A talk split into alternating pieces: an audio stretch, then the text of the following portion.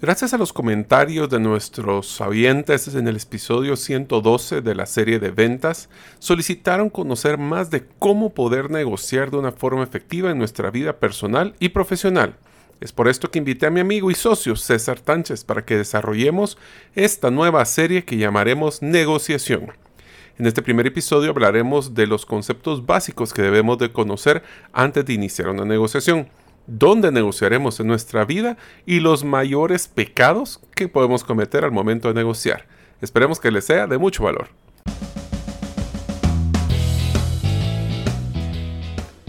Bienvenidos al podcast Gerente de los Sueños, donde le brindamos las herramientas prácticas, competencias e inspiración para que los líderes de impacto cumplan sus sueños.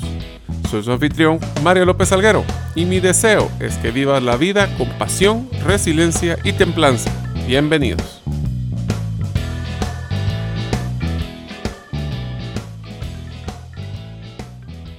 Hola amigos, bienvenidos al episodio 121 del podcast Gerente de los Sueños. Como saben, mi nombre es Mario López Salguero. ¿Y sabías que antes de la pandemia me diagnosticaron de hipertensión? Debido a esto, ahora debo de practicar meditación regularmente para despejar mi mente. Deseo que agradecerte que nos escuches el día de hoy. Si todavía no eres parte de la comunidad de los sueños, puedes hacerlo suscribiéndote a nuestros correos electrónicos ingresando a la página gerentedelosueños.com o a través de nuestro listado de difusión de WhatsApp enviando tu nombre al más 502, más 502, aquellos que nos escuchan fuera de la frontera de Guatemala y el número de celular 5017-1018. Repito, 5017-1018. César, muchísimas gracias por permitirme estar con el día de hoy con todos nuestros amigos en la audiencia y ustedes amigos que nos comparten este tiempo que esperamos que sea lleno de bendición, donde les vamos a dar, primero Dios, mucho, pero mucho valor. Yo quisiera hacerte una pregunta, César. Yo quisiera, ahorita te cuento de que mi hija está eh, pues ya está llegando a su mayoría de edad y está pensando pues que necesitaremos un vehículo. ¿Qué crees que está ella, la diferencia que entre lo que ella quisiera como vehículo y lo que yo estoy dispuesto a darle? ¿Qué tanta crees que es la diferencia? Él puedo pensar que es ligeramente diferente, variará uno que otro detalle. Un poquito, especialmente el presupuesto, te diría. Entonces, lo que me, me ha dado risa es el proceso de cómo ella ha estado empezando a a, poner los pequeños cápsulas de ideas de qué tipo de vehículo quisiera, de qué, tipo de color quisiera. Entonces ha sido un proceso muy interesante de negociación en cómo ella quiere que nosotros hagamos una inversión un poquito más alta y nos empieza a vender todos los beneficios que tienen los diferentes vehículos que ella le gusta.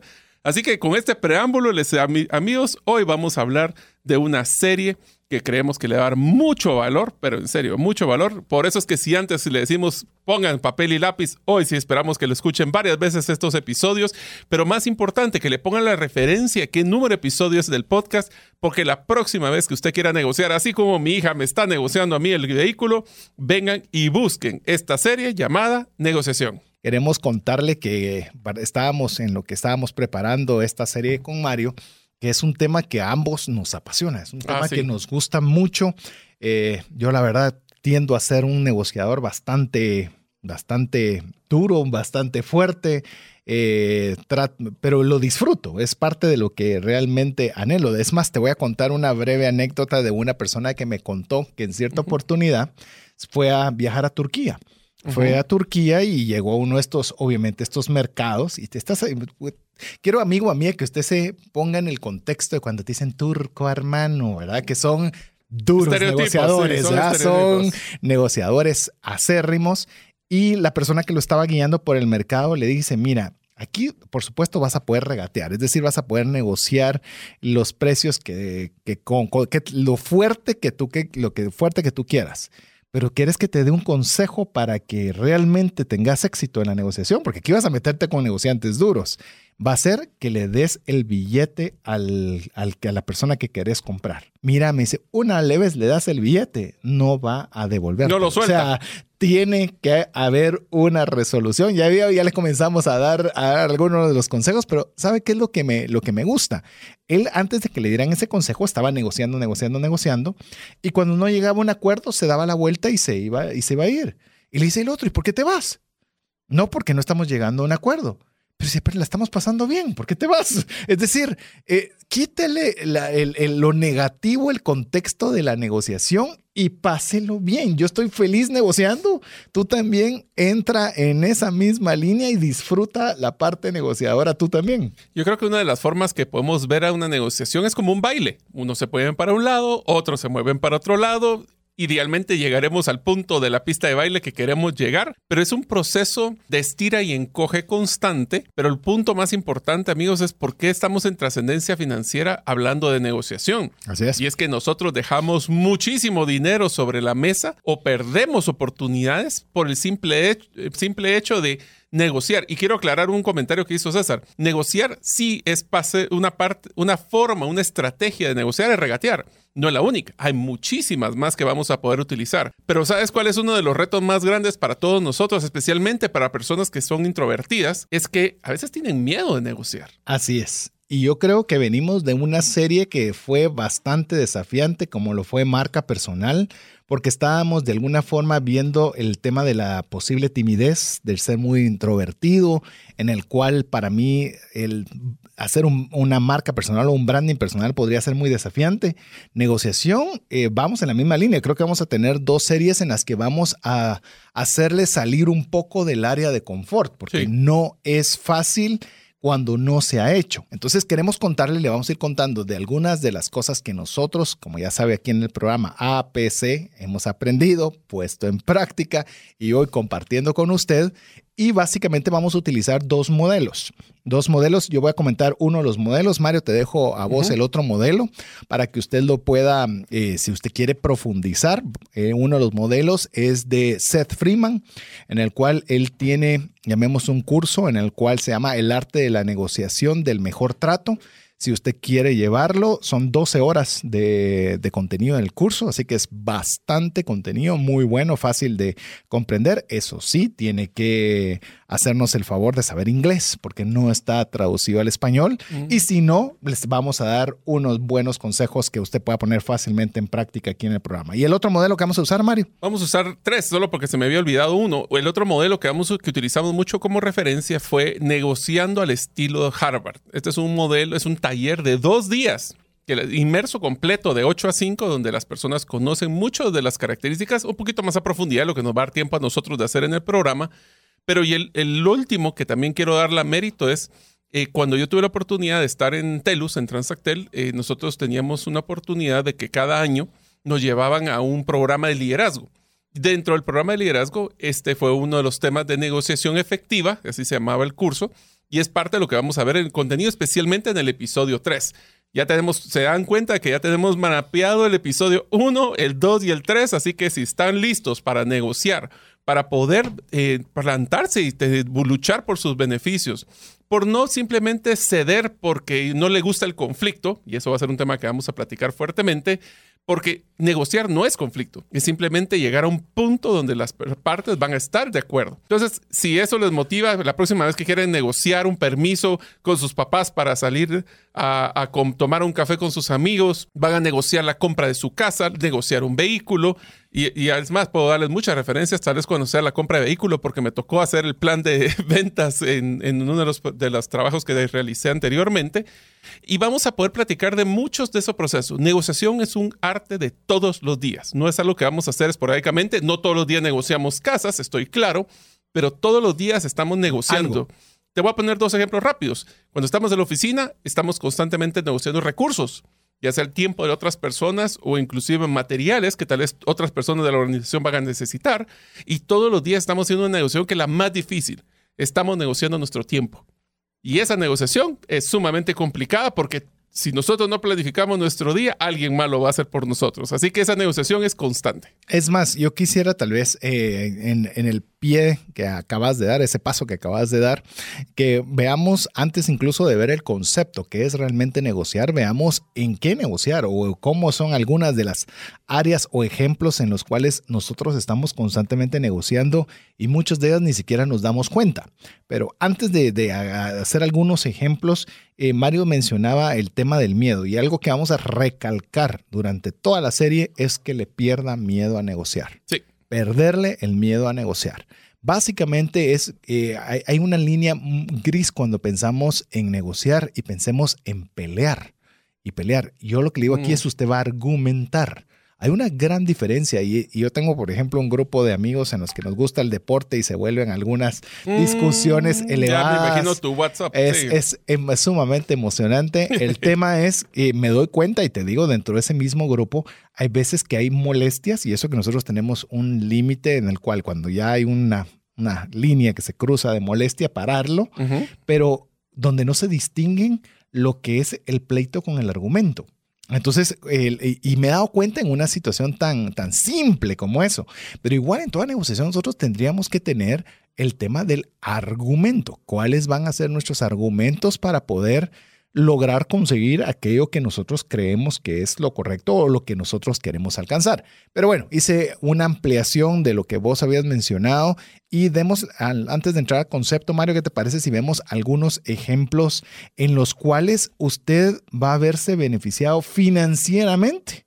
si usted aplica más de alguno de todos los consejos que le vamos a dar para negociar.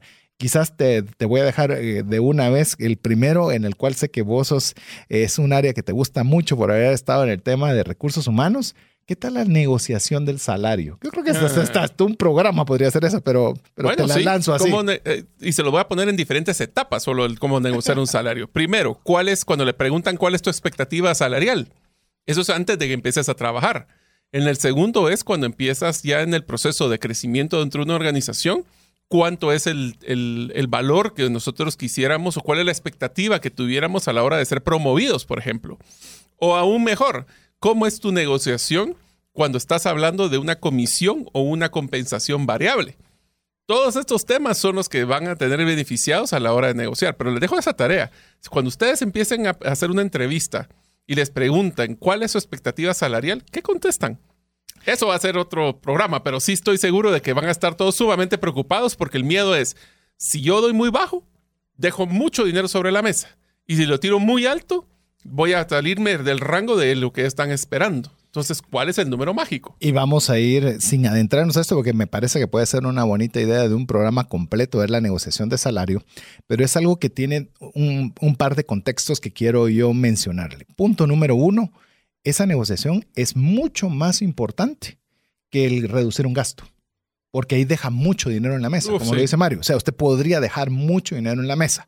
Entonces, eh, de balde sirve estarme ahorrando de, de comprarme un café si yo dejé de negociar mil dólares de salario. Pues estoy hablando en dólares solo porque es una moneda universal, pero llamémosle, tiene tanta relevancia el saber negociar un ingreso como a veces nosotros no le damos tanta importancia a diferencia de lo que puede hacer consumir un café de menos. Te lo voy a poner así. ¿Sabes dónde yo he visto un lugar donde las personas constantemente no hacen bien sus números y no negocian bien? Cuando, por ejemplo, se van expatriados a otro país y no se dan cuenta de otra de las. Me estoy adelantando a otro concepto que vamos a ver, pero cuando se dan cuenta que la negociación no es una sola variable. Usualmente, la mayoría de las veces en una negociación, especialmente comercial, no es una sola variable, que es precio. En este caso es el valor del ingreso. Porque una de las cosas que quiero, amigos, que ustedes se pongan a pensar claramente a la hora de ver su salario es que no se fijen en el monto que les da el salario. Fíjense en el monto que se llevan a la casa. Lo que llaman el take home. Eso es cuántos son los descuentos, las tasas de interés, eh, perdón, las los, eh, tasas de impositiva de impuestos, eh, descargos. Renta de nuevo lugar. Etcétera. Entonces, de nuevo, no vamos a entrar mucho detalle porque sabemos que eso sería algo interesante, pero fíjense bien cuando ustedes, por ejemplo, los van a mover de un país a otro. Puede ser que les den mucho más dinero en la parte primera de hasta arriba, pero los gastos relacionados a su vivienda, su comida, su, el cost of living, se llama el costo de, de vivir, Puede ser que su, llevarse a su casa puede ser hasta menor. Así es. Que, no, que, no, está mal si usted, por ejemplo, es una persona joven y lo que quiere tener es, poder poner en tu, en tu CV, en tu currículum, decir, yo soy una persona expatriada que me llevaron a Costa Rica para... Pero sé consciente. Exacto, pero es una negociación que usted está consciente de que ese era un resultado el cual usted estaba de acuerdo. Porque algo que se da, y, con esto vamos a ir marcando la pauta sobre lo cual vamos a ir desarrollando, es que en este caso quien le está contratando o quien tiene la capacidad de contratar, él quiere pagar la menor cantidad posible. Y eso, y eso, y eso usted también lo tiene que tener en mente. Es una negociación en la cual no solo le están preguntando a ver qué le gustaría. No, yo tengo un presupuesto y de ese presupuesto ojalá yo pueda pagar la menor cantidad posible dentro de este rango. Pero saber y escuchar esta serie les va a ayudar a tomar decisiones inteligentes. Por ejemplo, ¿sabes qué es una negociación inteligente en el tema de salario? Tal vez decirles, mire, ¿sabe qué? Tal vez no, no voy a, no, no, necesita darme el 20%, pero en vez del 20, deme solo el 15%, pero usted me paga la gasolina y la depreciación del vehículo. Los viáticos. Los viáticos. Entonces ahí uno va aprendiendo de que lo que busca una negociación es maximizar el valor para las partes. Ambas. Porque si es para todas las involucradas. Todas las involucradas. O sea, si no, no va a haber una negociación. Y, otra cosa que vamos a hablar también en episodios siguientes es que acuérdense que la negociación uno lo ve como que es un factor o un evento único en el tiempo que no va a repercutir en nada en el futuro. Y eso jamás pasa. Si yo hago una negociación mala, posiblemente si yo negocio con un proveedor y le meto 90 días de crédito y con precios muy bajos, posiblemente la persona lo va a hacer por necesidad al principio, pero esa persona no va a querer volver a hacer negocio con nosotros. Entonces tenemos que ver que las, negociaciones no solo no son unilaterales de una sola variable, sino que también tienen repercusiones en el tiempo. Y la pregunta es, a la hora de negociar una venta, por ejemplo, de un bien inmueble, hablaremos tal vez un poco más fácil, un tema de un vehículo, la pregunta es, ¿queremos una venta o queremos un cliente? ¿Queremos una negociación única o queremos una negociación que genere una satisfacción para que esa persona nos busque una y otra vez? Inclusive vos mencionabas algo que me parece un buen punto en la negociación. Usualmente estábamos viendo, por ejemplo, en el tema de salario, una persona con poder, que es la que decide, y la otra la que está proponiendo algo para ver si se logra la negociación. Pero también te pones a pensar, ah, es, lo está diciendo muy bajo, voy a agarrarlo por ese monto. Pero no ser un monto correcto, justo para todas las partes, se está ganando un problema a mediano o largo plazo. La gente se entera siempre. Por deja que se entere. va a estar por debajo de lo que debería. Y a la primera oferta se va. Bueno, te lo pongo así. Ese es uno de los grandes factores de la gran renuncia que está pasando en Estados Unidos las personas cambiaron su modelo de valor. Antes su valor más principal era el número, era el dinero. Ahora que ya estuvieron encerrados en su casa, se dan cuenta que necesitan un valor adicional que es la calidad de vida, el balance entre personas, el tiempo con su familia. Entonces, inclusive, si creemos que una negociación ya había terminado, todos los días negociamos algo nuevo. Ahora se pone bueno, así que si usted puede darse cuenta, amigo, amiga, con solo el primer tema, en qué negociar, le, sabe que es algo muy bueno cuando usted está negociando y eso lo, eso lo tengo muy, muy claro, es de que usted está en una buena posición. ¿Por qué? Porque implica que hay interés de las partes. Porque si no hay interés en las partes, no hay negociación. O sea, si usted le está hablando solo a la CIA, ahí no hay negociación. Pero si usted tiene chance de hablar y la otra persona le está escuchando y le está rebatiendo, es de que hay interés. Y el interés es valiosísimo. Es decir, lo que no hemos llegado es un acuerdo, pero hay interés entre las partes. Y eso siéntase relajado. Incluso nosotros tenemos con Mario una propuesta financiera que hicimos a una institución y parte de eso, pues habían varias personas, eh, llamemos también, optando por esa alternativa. Y parte de nosotros que nos sentimos muy contentos es que se nos llamó una segunda ronda. Esto implica interés. Entonces, hubieron algunos factores, entre los cuales cree usted que es. Queremos que nos hagan un descuento. Y está bien. Es, parte de la negociación, pero no se sienta. Y ahora me están diciendo y aquí me volvieron a pero llamar. Para eso hay que saber bien nuestros números. Y ahí es parte de lo que vamos a hablar cabal en esta serie. Porque si no conocemos los números, decimos gracias y no sabemos a qué dijimos gracias. Así es. Así que uno de, las, de los ejemplos para negociar, estamos hablando salario. Este lo tenemos muy fresco, Mario. Así que, ¿qué te mm. parece? Compra de bienes. compra de bienes. A ver. compra de bienes tenemos que tomar en cuenta de que no solo es el monto, tenemos que ver términos, como por ejemplo si hay un tema de arras, si hay un tema de, de que se hace, por ejemplo, una de las cosas cuando hacemos un bien, un bien inmueble, tiene que ver también con cuánto es el anticipo. Es un no diluido en cuánto tiempo. Se está comprando en plano, se está comprando ya físico. Hay, un tema, hay tema de plazos, hay un tema de, bueno, solo negociar con tu hipoteca va a ser tema de tasa. Y ahí sí tenemos, recuérdense amigos, yo sé que de pago. Pero fíjate que les voy a hacer una cosa que es importante y me acaba de pasar. Vayan a hacer shopping cuando tengan un crédito.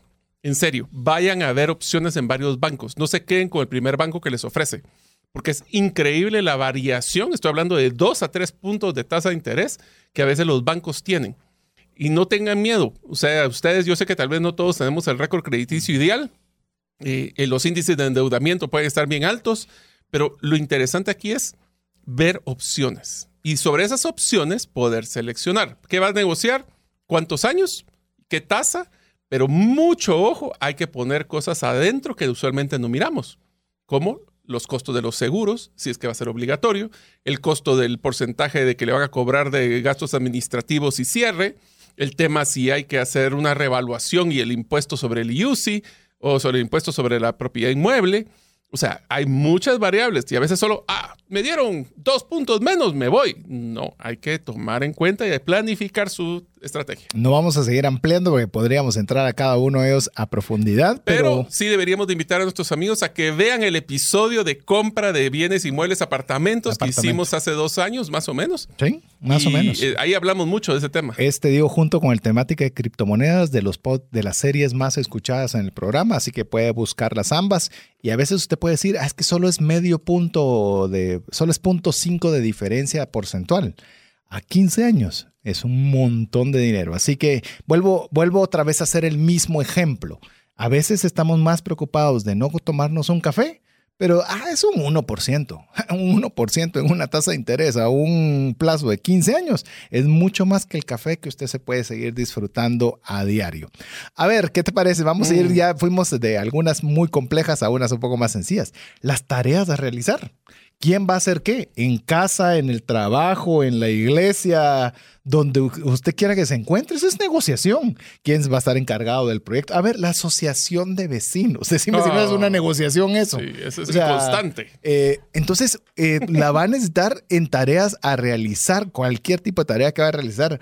Incluso hasta las vacaciones, los fines de semana con la familia, Mario. Ay, ¿con qué familia vas a pasar la Navidad? Ufa, sí, yo ya esa, gracias a Dios, ya, ya, ya, la definí y hay unos que ya la definen, ya la tienen bastante, bastante clara, pero la idea es que sea, otra vez, no sea un pleito, que sea un argumento en el cual todas las partes se sientan bien. Esa es la negociación ideal. Porque si la, otra parte se siente dolida de que fue aprovechada, de que se le ejerció a base de poder y demás, eso no es una negociación, eso es una imposición. Y las imposiciones, si lo hemos visto a través de la historia, no resultan demasiado bien. Eh, otras, eh, Mario, a ver si se te ocurre alguna otra, pero esta se, me, se me, gusta mucho también el tema de las tarjetas de crédito. Por ejemplo, cuando ya hay saldos y se quiere de alguna forma conseguir algún tipo de, pago sobre algún saldo pendiente, negociarlo, negociarlo. Eh, de eso ya está hasta descontado en la cabeza que hay fácil un, un, porcentaje que, la, que están dispuestas las agencias de cobro para poderlo hacer. Pero si usted no negocia, va a ser muy difícil. Y cuanto usted vea de veras que ya le dijeron que no, luego decir mil veces, pues ahí ya sabe que ya llegó hasta el punto donde realmente, realmente pueden. Sí, totalmente. Yo que estuve muchos años en, el tema de agencias de cobro, les podemos decir, si usted está con disposición, primero no se esconda, segundo, si usted tiene la disposición, llegue y negocie. Le puede negociar términos, puede manejar descuentos, pero solo si usted se presenta. Eso funciona muy bien en todo lo que tenga que ver con deudas. Vuelvo, es que no puede negociar con una CIA. O sea, ni con tu pensamiento. O sea, para negociar tiene que, negociar a otra persona. Estamos hablando que usted va a tener que interactuar para poder tener diferentes puntos de opinión para llegar a un consenso en el cual se beneficien todas las partes. Ese no es el concepto, Hay que pero prepararse, pero es lo que decías, exactamente. Inclusive cómo prepararte en temas como descuentos en precio, como nos acaban de hacer a nosotros. Pero y regresamos ahí, cuando agarramos el ejemplo de esta última propuesta, no solo nos negociaron el precio, nos manejaron también plazo de créditos, nos incluyeron un par de variables más. Usualmente la movilización geográfica. Ah, vale. Entonces ahí se van a dar cuenta ustedes de que para lo que sí es, y me voy a adelantar un poquito, hay que entender qué es lo que más le interesa a la otra parte, cuánto es lo que más te interesa, y a veces puedes ceder un poco, pero tenés que pedir de regreso. Vamos a hablar de esa metodología próximamente. Pero inclusive yo te diría, otro lugar donde nosotros podemos ahorrar o mejorar nuestro término es cuando a veces tenemos ya pagado un crédito y queremos extender el plazo para poder bajar la cuota. ¿Por qué? Porque creemos de que va a haber un problema que nos va a afectar en nuestros ingresos y queremos tener cuotas más bajas, podemos hacerlo. Lo que pasa es que las personas, primero, no saben que existe este tipo de estrategia y segundo, no se toman el tiempo de ir y negociar. Yo sé que negociar genera ansiedad, sé que genera mucha incertidumbre, genera miedo, pero saben amigos, miedo no es trascender financieramente. Le mencionábamos algunas de las áreas en las cuales el, poder tener una forma de negociación un poco más técnica le van a ser de ayuda. Eh, pero quisiera tal vez enfocarnos en algo, Mario, que es que no todo es un formato estándar. ¿A qué me refiero con esto? Cuando usted quiere eh, rentar una casa, le dan un machote, un formulario estandarizado donde le dicen los mismos términos que están escritos para Raimundo y Medio Mundo, para la renta de la oficina, para la compra de un bien, para un formato laboral. Eh, a veces yo leo los contratos de trabajo y digo, le ponen hasta cosas, eh, enviar y recibir fax. Ya ni siquiera nadie sabe qué es un fax, ¿verdad? Pero, pero ahí está, es como parte de las atribuciones de fax. Usted lo que quiere, lo que queremos tal vez hacerle énfasis y vamos a procurar que cada punto no adentrarnos en tanto, sino vamos a necesitar un año para hablar de temas de negociación, pero es que usted no tiene que seguir ese formato.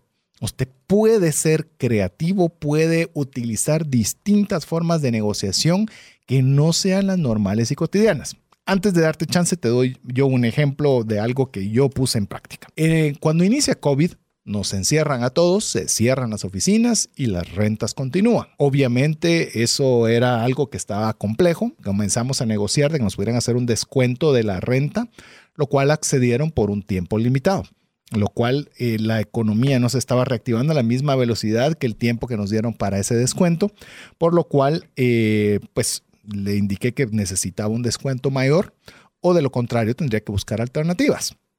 Estaba cerca de cumplir el contrato, me faltaba un mes, dos meses de los contratos que habíamos firmado de tiempo. Y le, digo, comienzo a buscar una alternativa, una alternativa donde poderme trasladar que fuera mejor. Y la persona decidió que si yo me quería movilizar, me iba a ejecutar el contrato, es decir, tenía que pagar las rentas pendientes. En lo cual, pues obviamente era parte de mi, de mi llamemos, mi, mi bagaje que tenía que llevar para cualquier negociación logro conversar con una persona en la cual en el mismo edificio, en la cual tenía una oficina que era cerca del 40% más grande que la que tenía y al precio que yo realmente podía y esperaba pagar. Entonces le, le, digo a la persona, mire, tengo una propuesta, usted dígame esta propuesta, si le parece, continuamos. Para mí era más fácil no moverme pero si no era viable, pues no, la persona decidió que no, perfecto, vamos con la otra persona. Y lo que le propuse, que es parte de lo que yo quiero decirle, que no tengo este miedo en decir, uno, decirle cuál era mi presupuesto que podía pagar, o sea, podrían haberme dicho que no, que era una cantidad ridícula o que no era la aplicable, pero yo no tenía pena de decir lo que yo podía pagar. E incluso lo puse un ligero incremento escalonado porque obviamente yo también pensaba que conforme se fuera reactivando el país, pues obviamente comenzabas a tener más negocios y podías tener para ir subiendo escalonadamente la renta, lo cual para la contraparte fue no solo bueno, sino que también lo sintió como consciente. Es decir, entiendo que ahorita está difícil, pero conforme vaya esclareciéndose el tema de pandemia, pues también yo voy a tener un ingreso más alto. Y fue una negociación buena para todas las partes. Entonces, usted, eso no, eso no estaba escrito en un contrato. En un contrato usted no ve una renta escalonada, pero nosotros lo implementamos. Es decir, va el primer año es por tanto, el segundo año es por tanto y el tercero es por tanto. Y todavía ahí fuimos moviendo, movilizando números, pero llegando hacia algo que fuera apropiado para todos. Me estiré en el ejemplo, pero te dejo con el tema de de que no tiene que ser un formato estándar. Te lo voy a poner en dos cosas que es lo que acabas de mencionar. Uno, vos tomaste la iniciativa para poder hacer un proceso de negociación que de otra forma la otra persona jamás te hubiera iniciado. No, no, no. Y dos, el hecho de que vos le presentaste una transparencia. Primero, eh, vamos a hablar de lo que es un ancla, pero es, le diste el ancla para poder verlo. Segundo, demostró interés. Y tercero es que le diste la confirmación, o sea, le diste las herramientas para no estar desgastándose posiblemente en un estire y encoge muy fuerte esto me trae al tema de, sí, no solo no tenemos, pero también no tengamos miedo a pedir. O sea, no tengamos miedo a pedir, porque eso usualmente nos pasa. Nos sentimos de que tengo que decir amén a todo lo que nos dan. No es así. pero para eso tenemos que saber algo antes, que es qué es lo que yo quiero.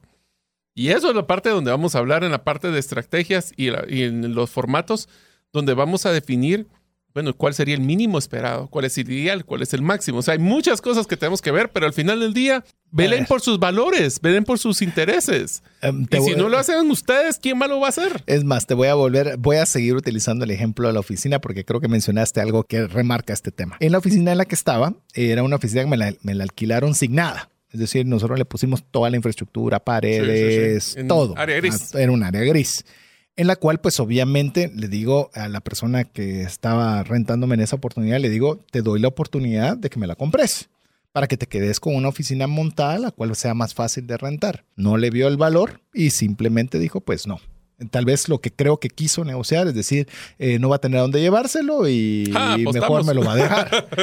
Llego a la nueva oficina y la nueva oficina, pues obviamente ya era una oficina que necesitaba un poco de remodelación, la cual le digo a la persona, mire, yo tengo obviamente una forma de remodelársela y dejársela sumamente bonita, que entre una buena cantidad de luz, que esté bastante bien. Yo le propongo un trato. Yo pongo todos los materiales y usted pone la mano de obra, con la diferencia en que usted se queda con todo es una, una mejora de la oficina para usted.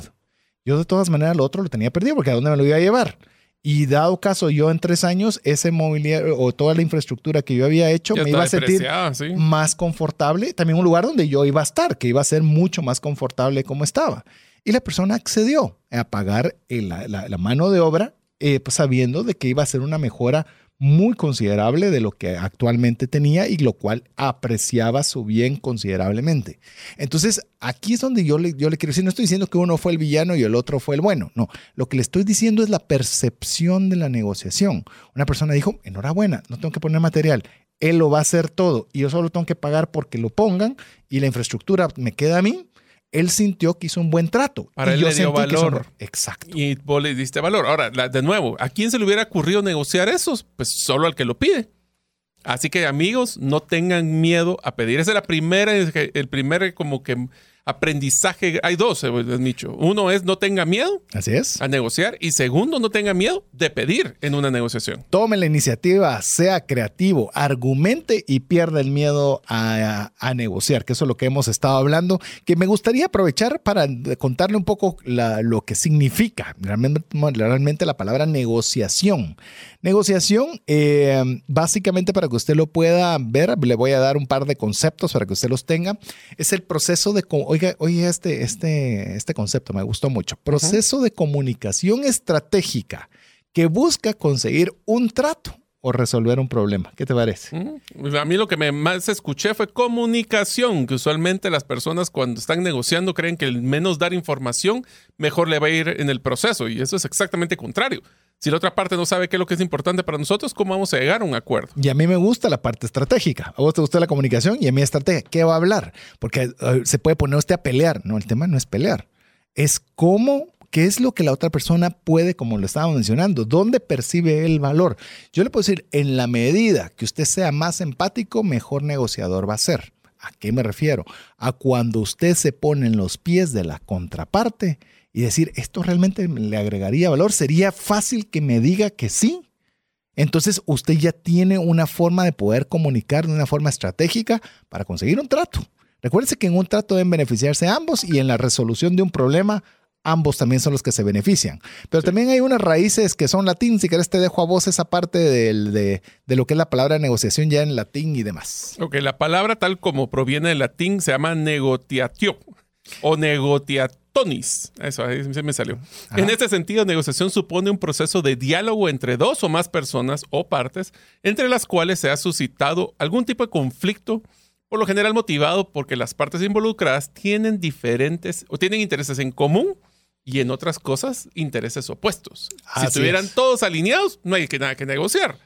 Y si están todos en desacuerdo, pues no sé qué están poniendo, para qué se sentaron. Y la negociación busca solucionar las dos partes.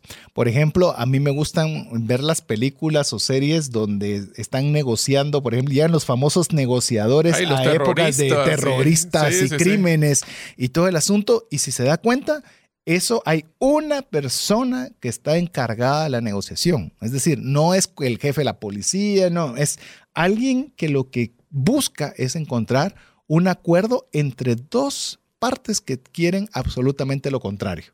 El mal hacer el mal y el bien hacer el bien y cómo ambos pueden llegar a un punto donde ambos se sientan bien. Eso es, eso es una parte bien complicada y por eso es que la negociación es tan emocionante, de ver realmente cómo se encuentran cada uno de esos puntos que parecieran eh, eh, eh, distantes y que incluso no podríamos ni siquiera tener un punto de referencia, pero ahí es el arte de la negociación. Y por eso te das cuenta, César, de que la importancia de la negociación es que lo hacemos todos los días. Estamos todos los días negociando de diferentes montos, de pequeños, de, puede ser de tiempo, puede ser de dinero, pero todos implican más o menor eh, resultado para mi persona. ¿Y, sabes quién es uno de los principales eh, oponentes más duros para la negociación? No sé si es tu caso, pero por lo menos el mío. En mi caso, mis hijas. Ah, sí. Ya eso iba a decir yo. Mis hijas son. Es que, los niños todos los días están probando sus límites. Por ende, andan negociando y cada día practican una técnica nueva. Desde el factor de, meterle un peso emocional, papito, es que sos el mejor papá del mundo y ¿qué querés, va? O no quiero. o, ¿Y cómo haces que, que sí quiera? Así es, así es. Y anda a hacer tus tareas, no quiero quiero comer, comer brócoli, no quiero. No quiero. Esas son negociaciones. Así es. Y usted dice, sí, pero no ah, pero mira que si te comes el brócoli te voy a dar 20 minutos más de televisión. Eh, ahí es pura negociación para ver qué tiene valor a él.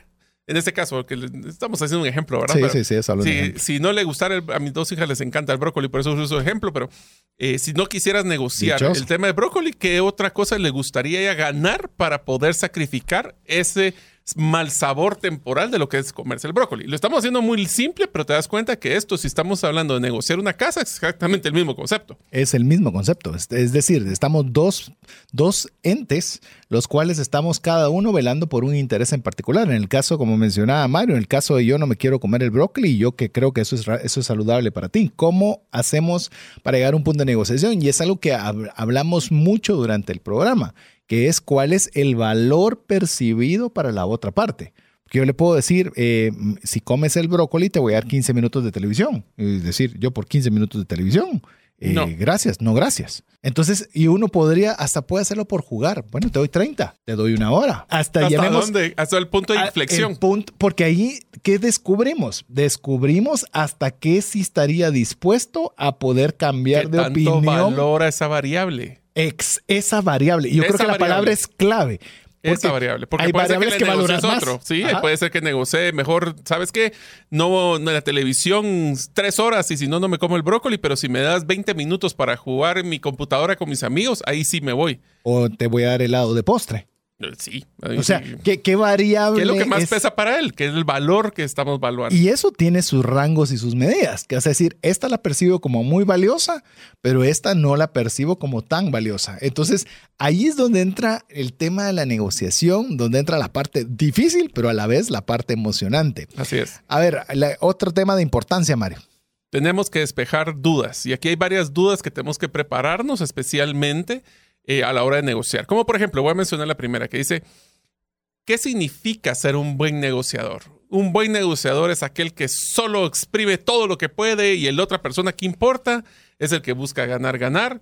Es la persona que es imponente, es que, es que es más, que está enojada, es la persona que, que lucha y que nunca cede. O sea, ¿qué es esas variables? Eso lo vamos a hablar eh, próximamente, pero es interesante ver cuando ustedes, y tal vez ahí va mi primer tarea, tarea de esta serie, ¿Quién es la persona en su vida que ustedes creen que ha sido el mejor negociador? Y ahora pónganse a pensar que el mejor negociador puede haber sido su papá, puede haber sido un jefe, puede haber sido quien ustedes quisieran. Y ahora pónganse a pensar, ¿Qué características tenía esa persona que bajo su punto de vista lo hacía un buen negociador? Incluso voy a poner algo que se me ocurrió escuchándote, Mario, con el tema de la diferencia entre negociador y vendedor. Vendedor es yo tengo un interés de colocarte un producto, punto. Ese, es, ese, es, ese es mi único enfoque. La negociación es donde vemos dos partes que queremos llegar a un buen puerto. Eso es diferente.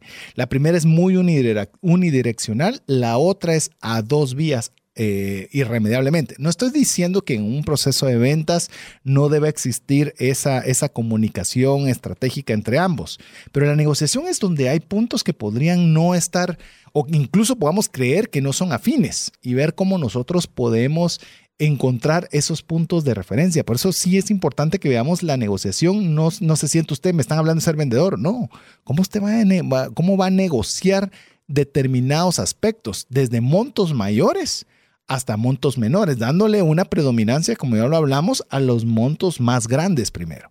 Cuando usted negocie, piénselo bastante. Eh, por ejemplo, yo veo a veces... Solo, tengo un paréntesis, César. Se dieron cuenta, amigos, de que hemos hablado de los montos más grandes a los más pequeños. Pero aquí hay dos, yo diría que hay una doble visión en ese sentido. Nosotros creemos que porque ahorramos o hicimos una buena negociación un monto grande, me puedo dar el lujo de simplemente no tomarme el, desgaste de tener que negociar montos pequeños o viceversa. Como sé que en los montos pequeños es donde yo realmente pierdo porque ese es el que ni miramos y a veces, y este es el punto más importante, usualmente no nos fijamos, somos mucho más estrictos en gastos pequeños que en gastos grandes. Así es. A veces se nos olvida negociar tasas en cosas de la compra de la casa. Negociar significa también buscar opciones versus que en el lugar donde queremos comprar el Netflix, ahí todos caemos en Netflix y si sube el precio, ahí lo dejaré. O sea, ¿qué es ese tipo de, dónde le pongo prioridad? Y a veces nos damos cuenta que somos muy exquisitos con la taza de café, como mencionabas, pero no somos exquisitos con la, negociar el carro, por ejemplo. Sí, y te voy a decir ahorita que mencionaste el carro, me recuerdo en cierta oportunidad estudiando sobre esta temática, y una de las tareas que nos dejaban era vaya y negocie por cualquier cosa aún si no la pueda pagar. Y yo, ¿cómo así? Y ponía el ejemplo del auto. Y decía, bueno, este auto vale 150, 150 mil. Ok, perfecto, vale 150 mil. Yo le doy 100, le doy 100. No, está loco, pero es que no, yo no sé, yo te digo, tengo 100 para poderte dar. ¿Se puede o no se puede? Supóngase que no se puede. O sea, que no se puede y no se lo van a dar. Pero ¿sabe qué hace? Se quita el miedo se quita el miedo de negociar. No, y le dio un parámetro a la otra persona. Si es un número real y hay que ser conscientes de que tampoco queremos insultar a la otra persona si es que ese monto... O sea, al final tenemos que probar. A mí, ¿cuántas veces no te ha pasado, César? Que pero, pero déjame el rollo de insultar. No te vas a perder de la idea. Si usted lo hace de forma respetuosa. Ah, esa es otra historia. Porque yo le puedo decir, decir, no se vaya a ofender con lo que yo le voy a decir. Pero yo puedo pagar 100. Si usted cree que puede llegar a 100, platiquemos. Eso sí, pero porque vos fuiste consciente, pero tirar solo, yo puedo pagar 100 y le voy a tirar 50 solo para ver si cae. Esa es otra historia. Estamos hablando de que una negociación deben salir ganando todas las partes. Correcto. Pero si se la dan a 100, es porque usted eso es lo que puede y la otra parte puede también. Eso es lo que vale para ellos. Y si no, se van a reír y van a darse la vuelta y se van a ir. Pero comienza a hacer ese pequeño ejercicio de comenzarse a quitarse a veces somos, mira, es que eso es, yo creo que, perdona, ojalá no se te haya ido el punto cuando te interrumpí, pero a veces somos, a veces somos muy duros con, para negociar una manzana con la señora del mercado, ¿verdad? Esto vale cinco y yo le doy tres. Y somos durísimos, pero a veces no somos así para todas las cosas. Mire, le doy diez, gracias. Sí. Eh, y ya, se acabó y lo hacemos así con un montón de cosas cuando no nos hemos dado ese permiso de poder nosotros negociar. Así es, o sea, estamos claros de nuevo que a veces por los chiquitos somos reduros, pero en lo grande o en el caso de cosas como los salarios, solo decimos eh, gracias. Gracias. y se acabó. Y vuelve, recuérdese, negociar no es pelear, es argumentar, es argumentar. Cuando usted argumenta es que tiene algo que sopesa lo que usted está diciendo. Otro ejemplo, antes de que se me pase, porque si no, a ver, Mario, nos resulta también con el tema de eh, esto, cobramos X por hacer un plan de educación financiera. Buenísimo, ok. ¿Le parece alto? Va. ¿Qué le parece si en lugar de cobrarle 100, le voy a cobrar 10? Pero eso sí, me da un porcentaje de comisión por A, por B y por C. Así usted no se arriesga tanto, pero yo también participo de los beneficios. Encontrar, miren, si algo yo he encontrado, César, con ese comentario es, en la mayoría, no todas, pero en la mayoría de los casos, se puede llegar a una negociación si estamos dispuestos a encontrar esos puntos de valor donde vamos a poder hacerlo y hagámoslo, ¿cómo es que nosotros nos gusta decir? Hagámoslo obvio de que esta es la mejor propuesta. Un fácil, un fácil sí. Un fácil sí, exactamente. Porque sabes qué es el problema, que yo lo, solo para retomar lo que te había mencionado anteriormente, el tema de que si la gente se siente insultada, es un tema de que una negociación no debería, deberíamos tener un mejor control de nuestras emociones. Definitivo. Y este tiene que ver con un concepto muy interesante que lo vimos también en un episodio donde trajimos un invitado inclusive, que era inteligencia emocional. Así es. Entonces, la pregunta es, ¿en la negociación es algo personal? Bueno, posiblemente estoy negociando dónde vamos a ir a pasar la Navidad, posiblemente sí lo es, pero tenemos que tratar de que las emociones no lleguen a bloquearnos y a lo mejor podemos dejar pasar un buen, buen negocio por el simplemente de que estamos cansados de la, de la negociación, desgastados, o porque el otro me dijo un valor que yo no quería. O sea, sea como el ejemplo del turco que le mencioné a arrancar el programa, disfrute la negociación. Sí. Disfrute la negociación. Yo sé que no todos lo hacen, pero sí es parte del proceso. Y, y es, ese estira encoge es adrenalina para muchos. Así y para unas personas, entre más, y te voy a dar un ejemplo, una, una persona que tuvimos nosotros para negociar, no voy a decir la descendencia y todo esto, pero fui a negociar y, fue una negociación durísima, durísima, durísima.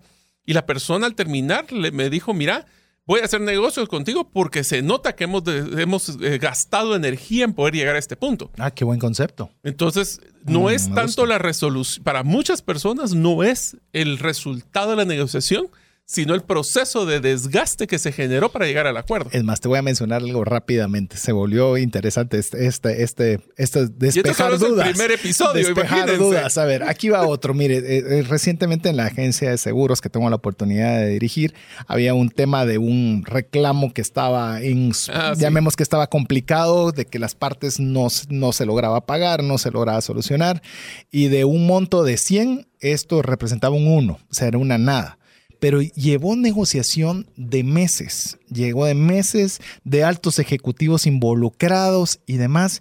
Yo me pongo a pensar, ¿habrá valido la pena dedicar tiempo? Imagínate, horas, hombre, de ejecutivos importantes para una resolución que no valía ni la hora de trabajo de una de las personas, no digamos de varias.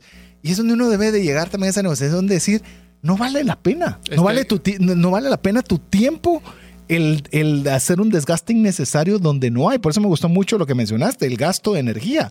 ¿Vale la pena el gasto de energía en esta negociación o no? Pero es que algunos lo hacen por deporte. Es que ese es el problema. Algunas personas no importa si van a ganar o perder al final. Es pues, poder. Es, Fíjate que no es el poder. Yo no lo creo eso. Yo creo que es más que la adrenalina de estar en ese proceso de negociación y ceder ese, ese, ese shot de adrenalina es lo que le da satisfacción a las personas. Y ya lo que sea al final no importa. Pero el hecho de que hayan tenido que pelear y que no. Y voy a hacer un pequeño paréntesis con tu caso. Si algo yo le he platicado a César, porque también discutimos de, los negocios que manejamos internos y, juntos y separados, yo le digo que uno de los retos más grandes que tiene la agencia de seguros es que muchas personas que están en la que tienen la póliza con el equipo de César no se dan cuenta del nivel de desgaste y el la cantidad de esfuerzo que requiere para poder llegar a una resolución. Ellos solo ven que, ah, sí, mira, tuve este problema, bueno, yo te lo voy a gestionar y, oh, milagro, se solucionó. Pero ¿cómo valoramos ese proceso para que las personas digan, ah, sí, es que esta corredora de seguros hace un buen trabajo porque lucha por mí? Ese es un reto de percepción que hay que cambiar. Sí, sin lugar a dudas. Hay mucho que se hace detrás de cocina para tratar de tener, llamemos, la mejor experiencia de usuario, pero a veces por hacer eso eh, no, no, hay una percepción de valor de la otra parte que es absolutamente claro. A ver, Mario, otro despeje de dudas es no sentirnos inferiores a la otra parte. Este es, este es muy frecuente y le digo, yo me considero un buen negociador y considero que he negociado toda mi vida porque nada me ha salido gratis. Entonces yo creo que he tenido que negociar absolutamente todo lo que de alguna forma haya logrado conseguir. Pero sigue uno siempre sintiéndose que tiene la carta de menor denominación cada vez que negocia. Uno siempre piensa, sí, el underdog, el, el menos favorito. Y yo no sé si te ha pasado a vos, pero yo cada negociación que entro siento que entro con las, con, llamemos, con las todas en contra pero de alguna forma es algo bueno porque te ayuda a tratar de enfocarte a hacer tu mejor negociación, porque lo contrario entrarías muy sobrado, muy, yo soy muy listo, y a veces el que se lleva de listo en la negociación eh, no le va tan bien. Yo te diría que es un balance, porque al final del día no podemos sentir que tenemos el gran poder, porque entonces nos cega, nos ciega, pero tampoco no tenemos que sentir que somos el minorista, porque entonces simplemente ya no luchamos. Acuérdense, en una negociación siempre tienen la opción de retirarse. Así es. Siempre. Sí. Yo sé que a veces tenemos la necesidad, yo sé que a veces tenemos el estrés y tenemos la, oportunidad, pero recuerden amigos, esa es una inteligencia emocional. Tener cuidado en qué momento las emociones, lo vamos a decir con una frase que a César le encanta, el tema del, el miedo de perder. El, el aversion to lose. Aversion to lose, que es el miedo a perder. Eso es lo que le pasa cuando las personas que apuestan en, las, en el juego del azar que tiene un punto que ya perdieron todo, pero la siguiente recupero, el siguiente recupero y se vuelve un cascadeo que es de nunca terminar. ¿Quién cree, César, que en una negociación tiene que ser el que pone la primera oferta. Y ese quien hace la primera oferta, tal vez lo más importante, solo mencionarlo rápido, es que esa primera oferta, no importa quién la haga, se vuelve el ancla de donde se va a negociar para arriba y para abajo. Entonces la pregunta es, ¿queremos ser nosotros los que ponemos el ancla? ¿Queremos que la otra persona ponga el ancla? Eh, se vuelve interesante. Eso lo vamos a ver en el episodio 3 y vamos a decir no solo cómo debería ser esa, primera oferta, sino quién la debería de hacer y por qué la debería de hacer. Así es. Y tenemos una duda más que despejar o que queremos despejar en esa parte es que yo puedo negociar cuando no hay confianza entre las partes. Muchas veces pensamos que para negociar yo necesito confiar. Por ejemplo, con Mario vamos a negociar, yo qué sé, eh, alguna división de una comisión en particular, la podemos negociar porque tenemos confianza. Pero ¿qué tal si Mario yo no lo conozco, pero hay algo de lo, un bien que él tiene y él quiere podérmelo vender? No necesariamente hay confianza, no hay amistad, no hay una relación, pero eso no implica que no podamos tener, ¿cómo, cómo lo podríamos decir en español? Common grounds, que podamos áreas tener en común. áreas en común en las cuales podamos negociar para llegar ambos a un buen puerto, aunque no estemos, no haya una generado una relación de confianza entre las partes. Eso es bien importante porque usted puede decir, sí, pero es que él no, yo no le hablo casi a mi jefe. Es que yo casi no le hablo a tal persona y yo no le conozco mucho eso no es un impedimento en el momento de una buena negociación. Te diría de que sí va a haber una variable importante en el tema.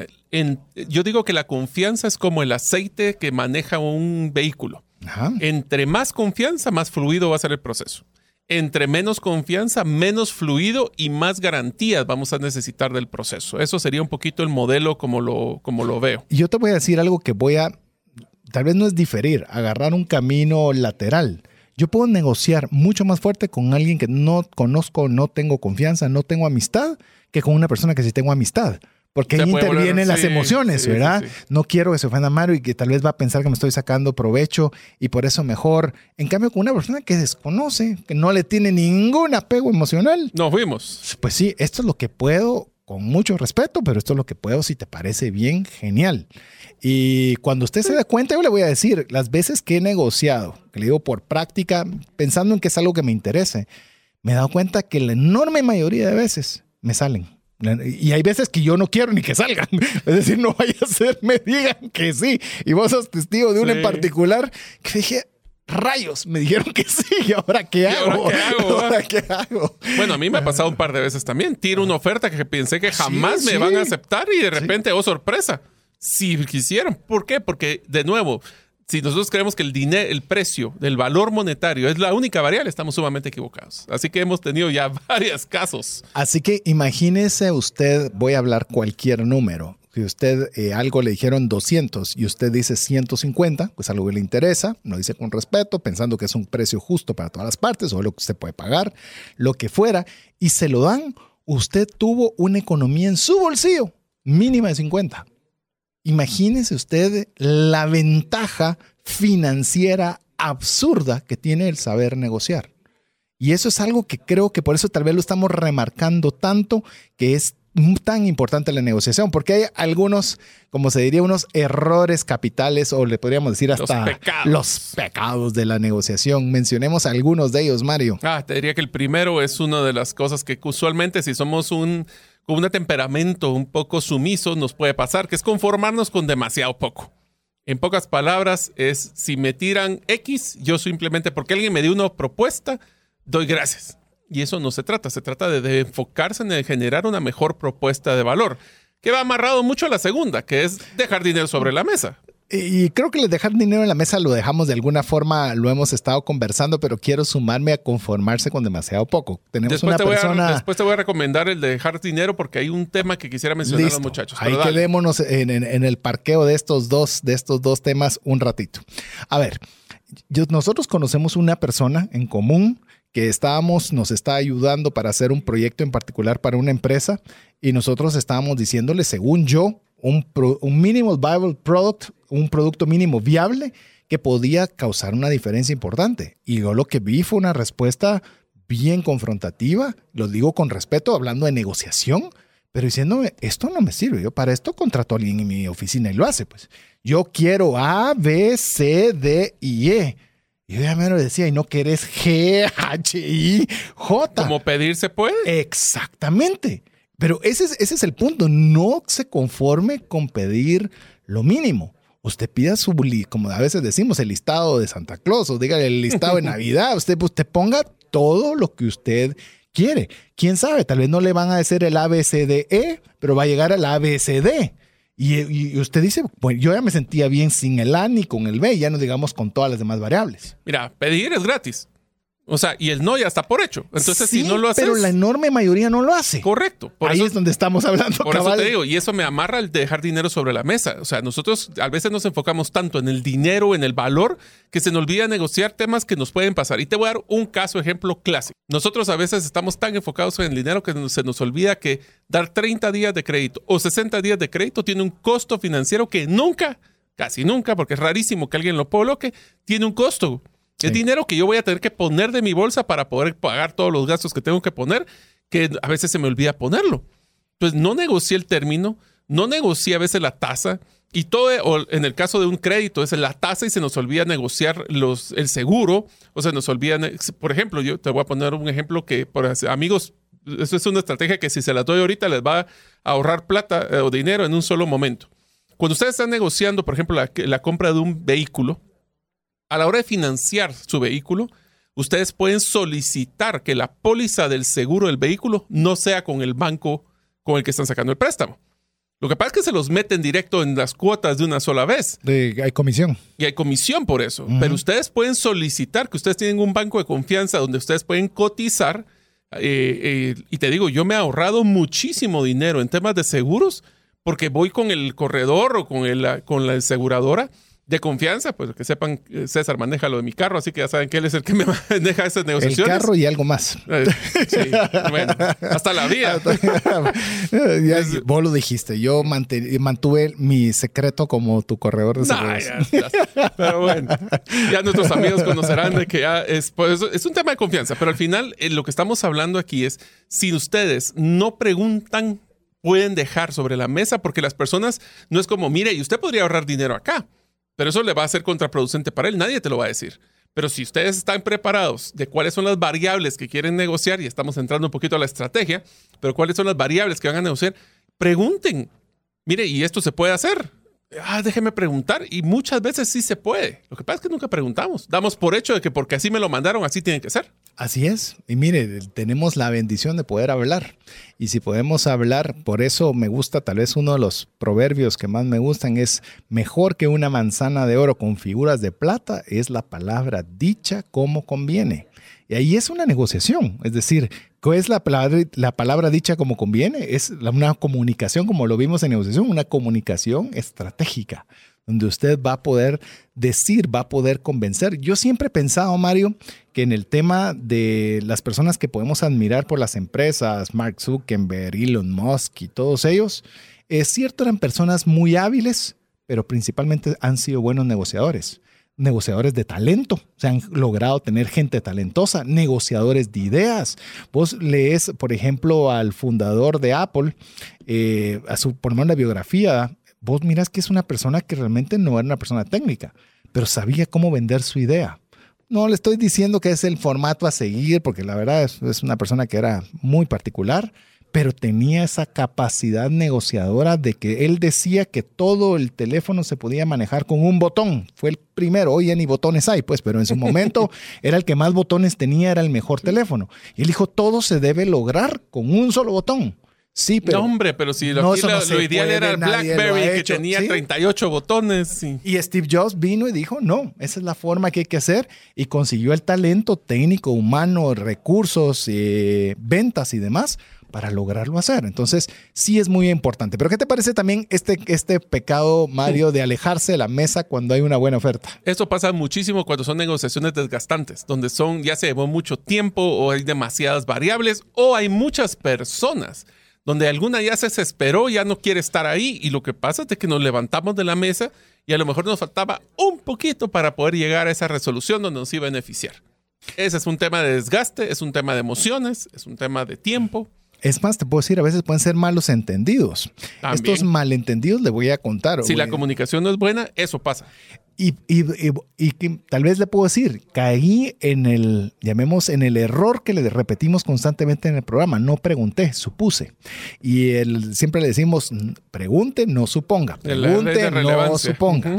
En cierta oportunidad me pidieron hacer una, una un, llamemos un, tema de educación financiera para una institución y en la cual me pedían que fuera eh, de exclusividad. Y yo negué, les dije, no puedo darles exclusividad porque los principios de educación financiera son básicos. O sea, es decir, no puede haber exclusividad de esa parte.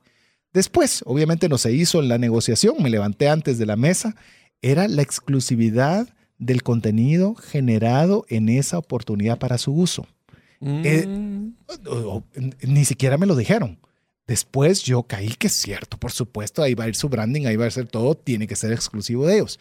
Pero no me levanté de la mesa demasiado pronto. Exacto. Y si usted tiene algo que no entiende una coma, un punto, vuélvalo a poner en la mesa. Disculpen, vi esto.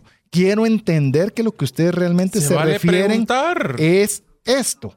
Porque en base a eso usted le puede decir, ah, es que yo había entendido otra cosa y si ese no es un factor, se da la negociación.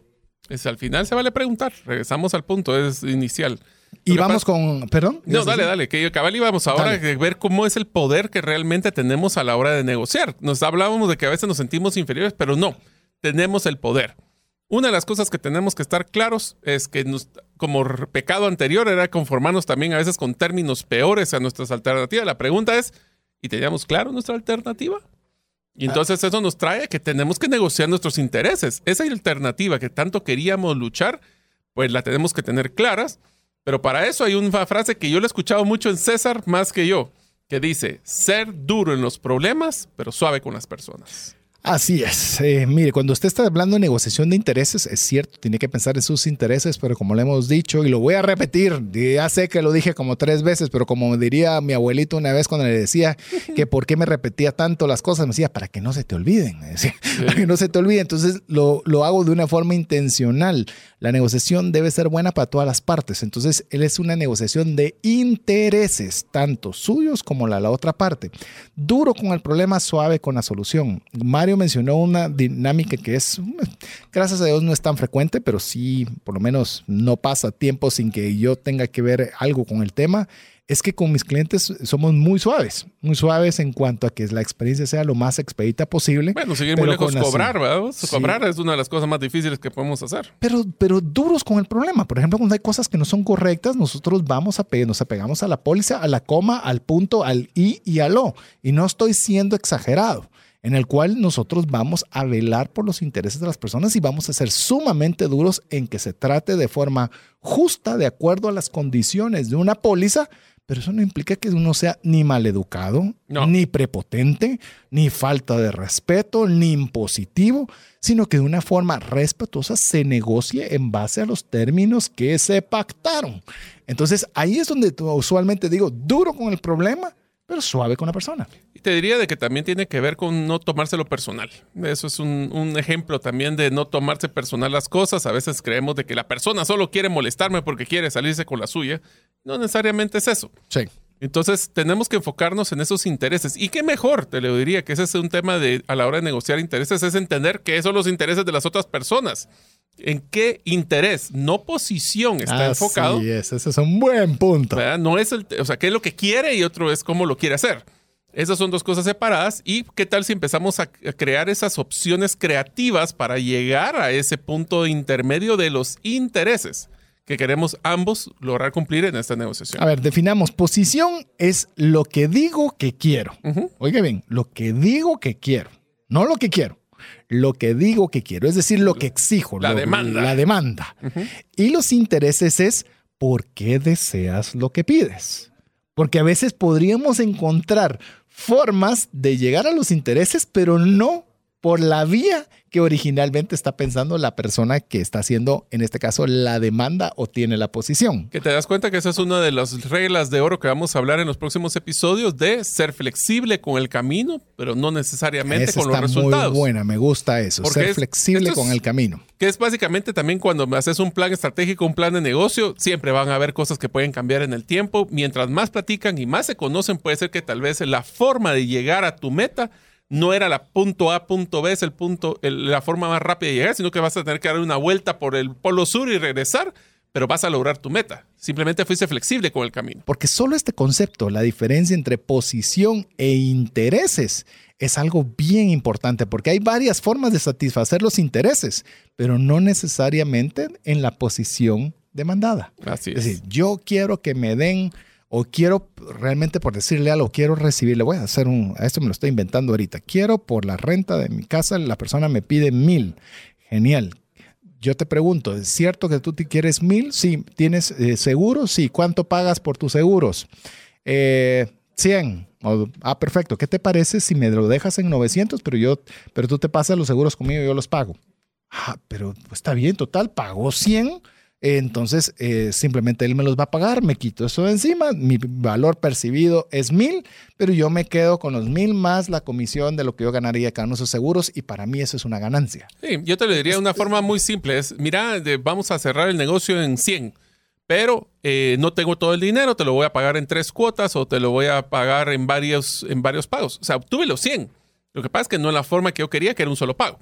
Entonces ahí podemos ver que el camino puede haber sido diferente. O con algo que para la, llamemos el valor percibido de la persona vale 200, pero para vos tiene un valor de 100. ¿Sabes qué? Te puedo te, te, parece bien, tenés una empresa grande, yo te puedo negociar de poderte dar N número de charlas sobre ventas o sobre negociación y que pueda negociar con cada uno de ellos. Cada, mi hora hombre vale 250 dólares, pero vos te lo dejo en 100 él percibe que recibe 250 y para mí fue un coste cero. Y garantizaste flujo en el camino, pero bueno, esas son parte de las variables. Te las a conocer, bueno, son de, los, de las formas. Hay, un, hay una historia, un relato que se la quiero mencionar rápido sobre la diferencia de, de tema de intereses y posiciones. En cierta oportunidad ah, se hizo un acuerdo de Egipto e Israel sobre lo que era el Sinaí. Ambos reclamaban para sí mismos esa tierra. Los intereses se encuentran al preguntar qué desea Israel. Seguridad. Ellos querían tener un, como Bomperson, un área de, seguridad donde no haya milicia, milicia de parte de los dos países. ¿Y qué desea Egipto? Soberanía, que la bandera de Egipto vuele sobre esa tierra. Entonces había un, un, lugar, llamemos, no había una sola vía, pero decir, mira, está bien, puedes ondear ahí tu bandera, es parte de lo tuyo, pero no quiero tropas militares en ese sector. Y es una forma de llegar a una, a una eh, llamemos, conciliación en la negociación, donde cada parte obtuvo lo que quiso, pero no necesariamente de la forma que querían al final, de nuevo, es tu meta, tu medio, tu objetivo. Todas estas cosas son bien importantes. Que nos va a hacer hacernos preguntas muy tontas, Mario. Ah, a mí me encanta. me encanta hacer preguntas tontas. y le voy a decir por qué. ¿Tontas para quién? Así es, no las hay. Pero mencionamos alguna de esas preguntas tontas, llamemos que se puede hacer, que podemos considerar que sean tontas porque son muy poderosas cuando estamos negociando. Por ejemplo, ¿podemos cumplir lo que nos están pidiendo? ¿Podemos? Y tal vez se lo voy a poner así bien ah. complicado porque eso fue una estrategia de ventas que yo tenía que era, ¿puedo cumplirlo en el camino o lo puedo cumplir ahorita? Porque es muy diferente. Muchas veces cuando uno quiere crecer, no puede cumplir lo que están pidiendo los clientes ahorita, pero podríamos hacerlo en el camino. Entonces, esa es una pregunta tonta. ¿Por qué no se puede hacer? ¿Será que es un tema de limitaciones que yo mismo puedo solventar? ¿Y por qué creen o por qué están solicitando lo que solicitan? ¿Qué es lo que quieren lograr con esto? Así es. Y a veces nosotros nos damos cuenta de que el, lo que queríamos hacer era parte de un bien más grande que no habíamos visto. Así que se vuelve interesante hacer preguntas relativamente que consideramos que pueden ser tontas, pero en la realidad yo los miro como preguntas bien profundas. Sí, cada una es para hacerlas muy, muy claras cuando estamos en cualquier tipo de negociación. Porque ¿qué es lo que realmente quieren lograr? Por ejemplo, eh, en el caso, en caso Mario, por ejemplo, que quieran eh, capacitación de finanzas personales, ¿para qué? O sea, ¿qué es lo que querés lograr? Ah, es que quiero que la gente salga de tarjetas de crédito. Ah, o que las use mejor. Ah, no, yo lo que veo es de que no están ahorrando. O sea, ¿qué es lo que quieres lograr? Ah, quiero hacer que ahorren. ¿Para qué? O sea, ¿qué es, cuál es, ¿en qué te beneficia como empresa el que las personas ahorren? Ah, porque entonces van a estar más tranquilas. ¿Para qué? ¿Para qué? ¿Para qué? ¿Para qué? Lo que hacen los chiquitos muy bien. ¿Y por qué? ¿Y por qué? ¿Y por qué? ¿Y por qué? Para que nosotros podamos encontrar realmente qué es aquello que las personas nos están solicitando. Porque aun cuando no podamos cumplir todas las demandas, como lo pusimos la palabra, de toda la otra parte, podamos encontrar formas de cubrir las necesidades e intereses. Usted ya sabe qué es la diferencia entre una posición y un interés. Lo importante en una negociación es cumplir los intereses, mas no necesariamente en la misma posición. Te hago una pregunta, César. Si estamos negociando, hablemos de una consultoría y venimos y eh, logramos encontrar de que desde la primera propuesta mandas tu primera cotización y automáticamente te dicen que sí, ¿cómo te sentirías? Eh, que hiciste una mala negociación. ¿Por qué? Porque la aceptaron tan, demasiado rápido. Entonces te o sea que podrías haber hecho una negociación más fuerte. Por eso te digo, entonces, aunque podamos cumplir esas demandas, a veces tenemos que hacer un poquito el desgaste para que la otra persona también sienta de que tuvo valor en la negociación.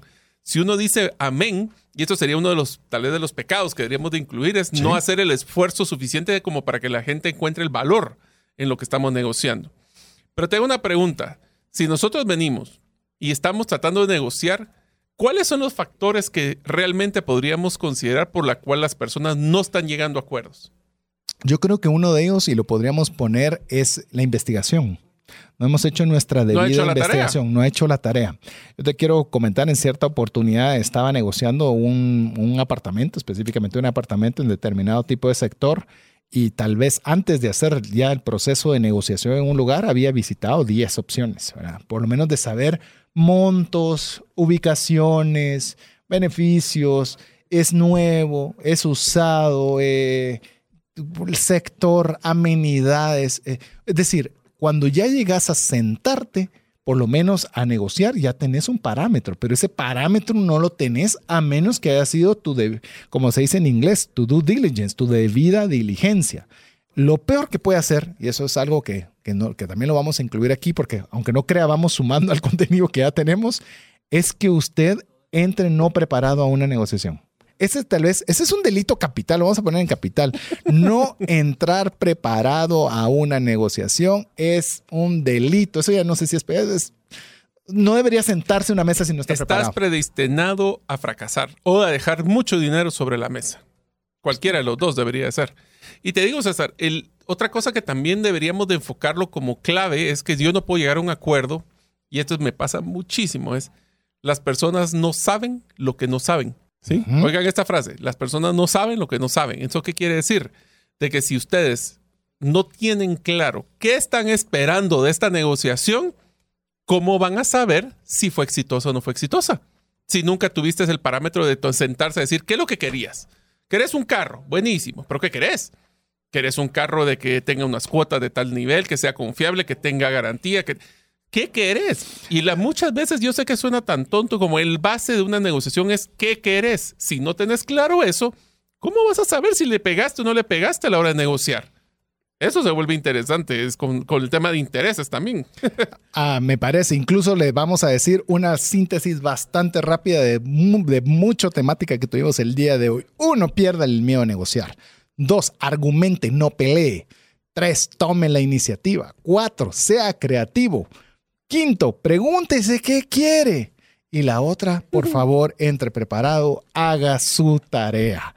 Así que es un breve, llamemos, eh, resumen de las cosas que no teníamos ni siquiera todavía dentro del material que ya teníamos elaborado para que usted le pueda ser útil ahora que estamos hablando de los conceptos básicos de la negociación en este primer episodio. Pero así de rápido, Mario, ¿alguna observación final y despedida? A ver, te voy a negociar unos segundos más. Vamos a hablar de qué vamos a ver en el episodio 2. En el episodio 2 vamos a hablar de los modelos de negociación. Vamos a definir cuáles son los tipos de negociadores que hay, cómo identificarlos, cómo poder ponerse en los zapatos del otro negociador para entender el concepto de empatía. En el episodio número 3 hablaremos de cuáles son las estrategias, qué debo de hacer para prepararme una negociación, cuáles son los protocolos para una negociación tradicional efectiva, quién hace esa propuesta inicial, si alguien me pide algo y yo voy a ceder, ¿cómo voy a hacer el proceso de concesión? Y para finalizar, ¿cuáles son esas preguntas que podemos hacer para evitar que se bloqueen las negociaciones irritadores del lenguaje y cuáles son los comportamientos que nos ayudan a cerrar negociaciones. Así que si están entusiasmados, prepárense porque viene mucho contenido que les va a ser muy práctico.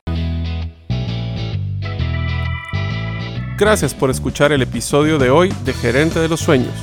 Recuerda que para lograr cumplir tus sueños, solo debes de ponerle fecha y tomar acción. Las notas y material complementario de cada episodio puedes encontrarlo en la página gerentedelosueños.com. La música que han escuchado es Feeling Good de Kevin MacLeod y pueden encontrarla en incompetech.com. Hasta la próxima y que sigamos haciendo nuestros sueños una realidad.